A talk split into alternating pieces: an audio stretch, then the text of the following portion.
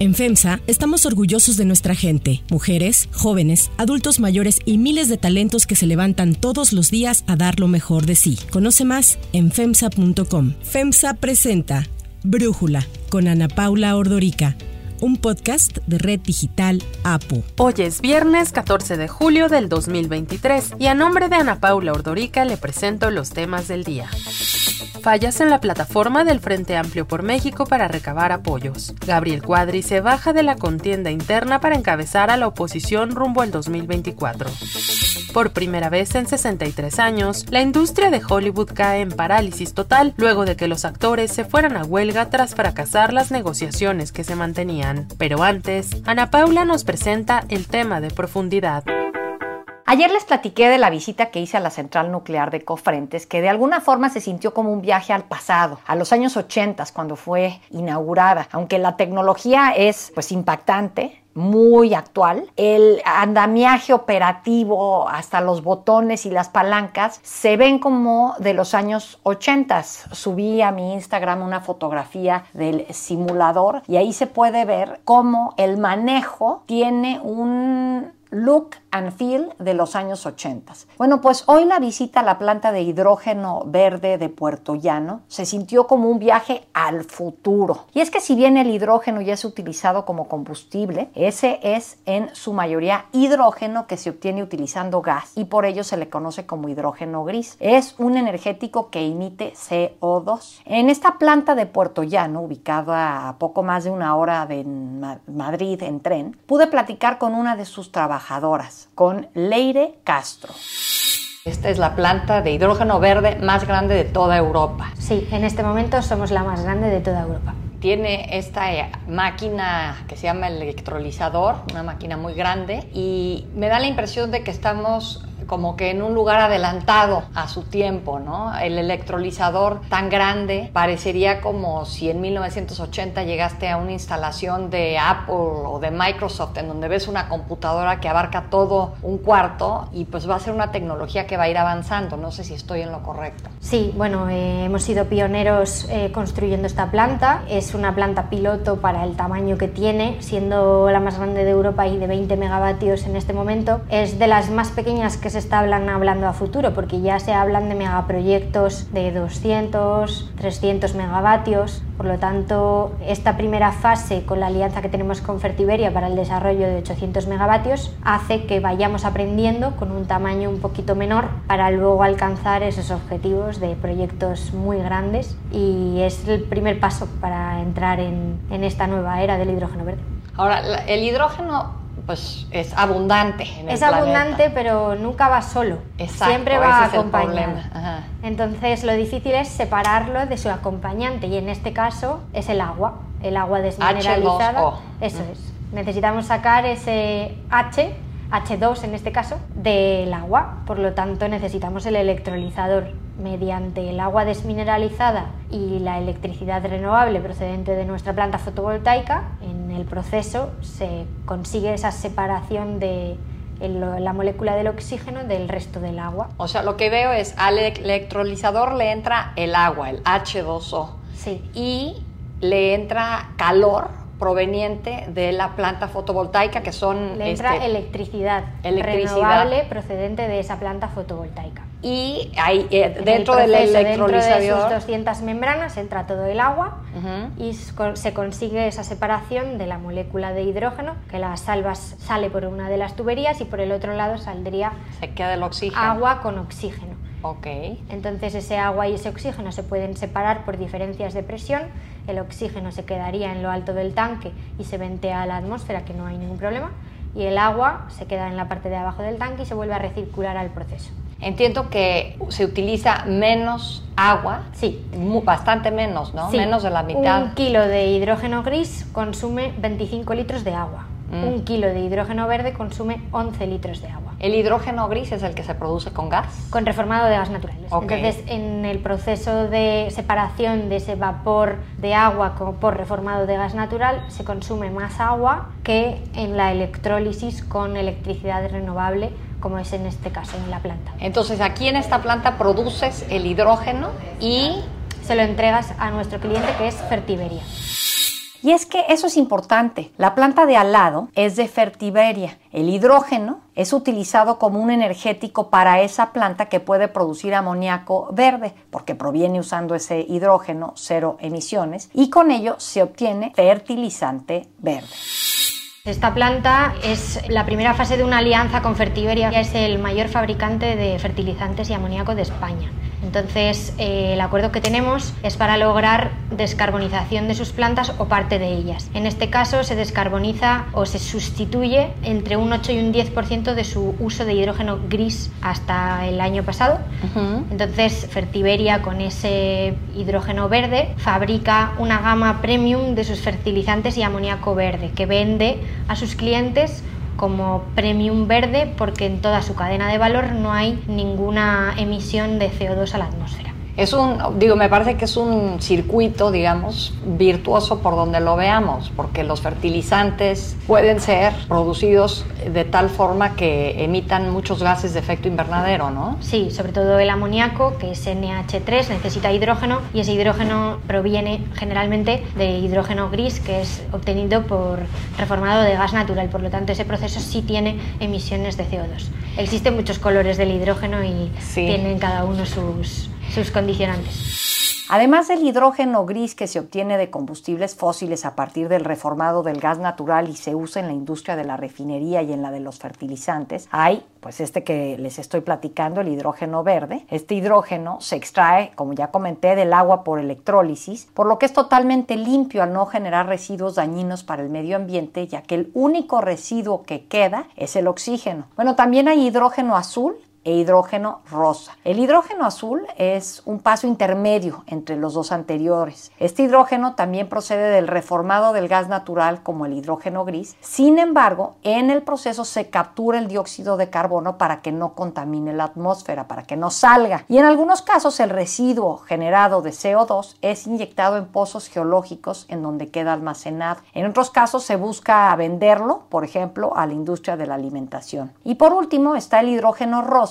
que se obtiene en las centrales nucleares mediante electrólisis del agua usando la energía nuclear. Es utilizado sobre todo en Francia. Actualmente, de todos los proyectos de hidrógeno verde que hay a nivel mundial, el 20% son españoles. Hablamos con Leire sobre los retos que tiene el hidrógeno verde lograr una competitividad en precio, lograr mejoras en los electrolizadores, tanto en las capacidades de producción que tienen como en las horas útiles de vida y lograr llegar a los clientes que sean capaces de poder ahora mismo pagar ese hidrógeno verde que no es competitivo por sí mismo. Por eso necesitamos ayuda de subvenciones, tanto europeas como españolas, que las hay, que nos ayuden a bajar un poquito ese precio hasta que el cliente pueda asumirlo a futuro. Y es que en Estados Unidos, por ejemplo, el gobierno de Biden ha anunciado justo estos subsidios para quienes incorporen en sus redes de producción el hidrógeno verde. Estos forman parte de la ley de reducción de la inflación, el Inflation Reduction Act. Companies have announced new investments of more than $36 billion in electric vehicles and $48 billion in battery manufacturing here in the U.S. We're just getting started. I signed into law the Inflation Reduction Act. It gives tax credits to new electric vehicles, fuel cell vehicles, made in America. And for the first time, you get a tax credit if you buy a used electric vehicle. That's all coming. En junio del 2021, el Departamento de Energía lanzó Hydrogen Shot, un esfuerzo para acelerar los avances de la tecnología del hidrógeno y reducir el costo del hidrógeno limpio en un 80% para llegar a que cueste un dólar por kilogramo en una década. De los 9.5 mil millones de dólares del Inflation Reduction Act, mil millones se adjudicaron directamente para proyectos de hidrógeno verde que utilicen electrólisis. Platiqué también con Enrique Alba, el director de Iberdrola México sobre este plan de Biden y sobre los retos para hacer del hidrógeno verde el combustible del futuro que ayude además con las emisiones de CO2 en España y posiblemente en México. Como ya has visto, desde el punto de vista tecnológico, el hidrógeno verde ya es una realidad. Estamos en una planta que está produciendo hidrógeno verde, sabemos cuál es el proceso técnico, sabemos los equipos y ahora lo que hay que hacer es transformarlo en un negocio, que a nuestros clientes le dé un producto competitivo que les ayude a descarbonizar sus procesos industriales. Entonces el gran reto es pasar de un proceso tecnológico que ya dominamos, que ya conocemos, que tenemos plantas en explotación, a un producto que seamos capaces de vender de manera competitiva a nuestros clientes. Yo creo que el hidrógeno verde, primero hace falta regulación, porque su gran valor diferencial frente a otros tipos de hidrógeno es que es verde, con lo cual hay que tener una certificación que reconozca que este producto da un valor añadido a nuestros clientes y a sus procesos industriales para generar otros productos que a su vez puedan certificar que están hechos con hidrógeno verde, es decir, que tengamos un fertilizante que se pueda certificar que está hecho con hidrógeno verde, un carro que podamos certificar que está hecho con acero verde o cualquier producto que requiere hidrógeno que al final tenga ese diferencial. Por tanto, hace falta una regulación a nivel de país, incluso una certificación a nivel mundial donde se reconozca el valor añadido que aporta este hidrógeno. Y luego tenemos que ser competitivos en precio. O sea, puedes dar un valor añadido, pero si no compites en precio con el hidrógeno gris va a ser muy complicado convencer al cliente que solo por el valor añadido ambiental te compre el hidrógeno. Entonces tenemos que eficientar los procesos como la planta que hemos visto hoy, los equipos, eh, los capes de construcción, eficientar la operación para llegar a un precio que sea competitivo. Entonces en el momento que tengamos un producto que esté reconocido por regulación y certificación, que tiene un valor añadido para nuestros clientes y seamos competitivos en precio, el hidrógeno verde será una realidad como materia prima, como combustible industrial, como combustible para la movilidad y compitiendo pues con el hidrógeno gris, con el gas natural o con las gasolinas diésel para utilizarlo como combustible. Esperamos que con apuestas como esta planta, que nos va a permitir adquirir know-how, adquirir conocimiento sobre el proceso, sobre sus eficiencias, sobre sus retos tecnológicos, en unos años hayamos alcanzado un hidrógeno verde competitivo frente al hidrógeno gris y al mismo tiempo que los países que quieren ser líderes en descarbonización hayan desarrollado una regulación y una certificación certificación para dar su sitio a este producto de valor añadido. Y la gran pregunta para nosotros es si México podría ser competitivo en la utilización del hidrógeno verde. Se lo cuestioné a Enrique.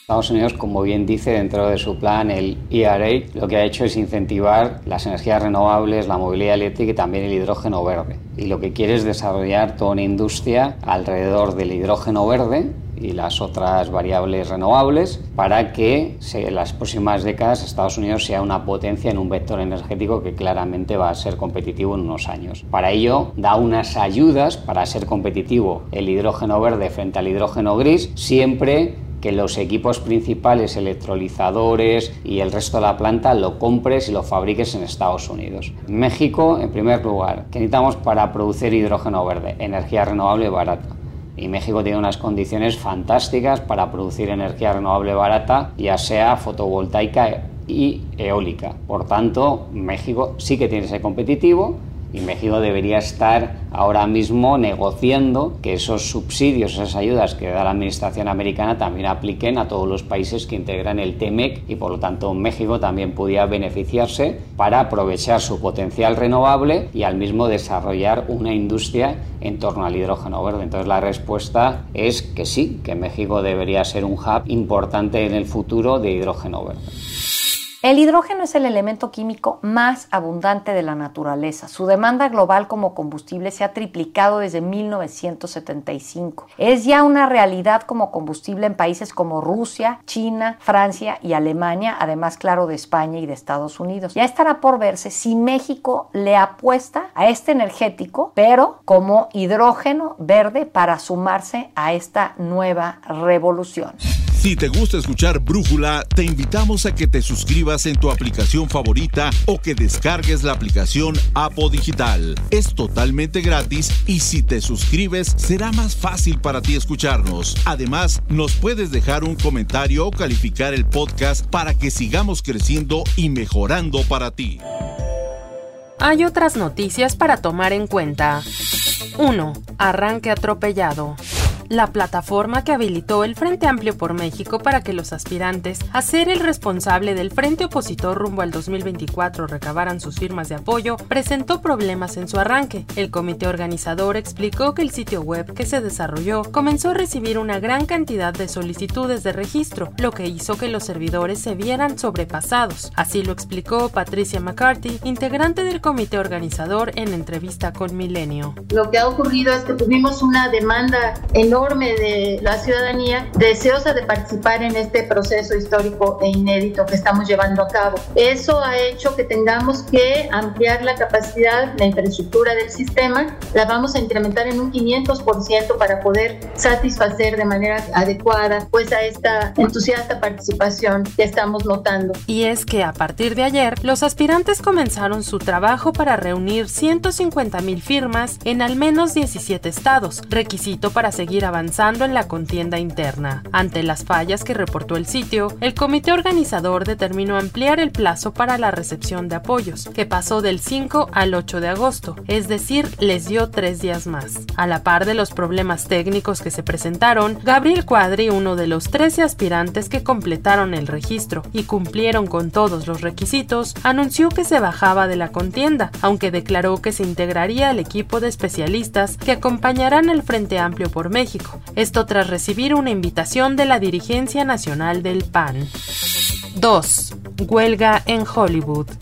El Sindicato de Actores de los Estados Unidos se declaró formalmente en huelga la tarde de ayer, luego de que fracasaran las negociaciones que mantenían con los estudios de Hollywood para la firma de un nuevo convenio colectivo. Por primera vez en 63 años, la industria de Hollywood caería en una parálisis completa, pues los actores se unen a los guionistas que se encuentran en huelga desde mayo pasado. La junta directiva del Sindicato de Actores llamó a sus miembros a dejar de prestar todos sus servicios en trabajos a partir de hoy viernes. El sindicato intentó llegar a un acuerdo con la Alianza de Productores de Cine y Televisión, aunque indicó que la respuesta recibida a sus peticiones había sido insultante e irrespetuosa. Así habló Fran Drescher, actriz y presidenta del Sindicato de Actores de Hollywood.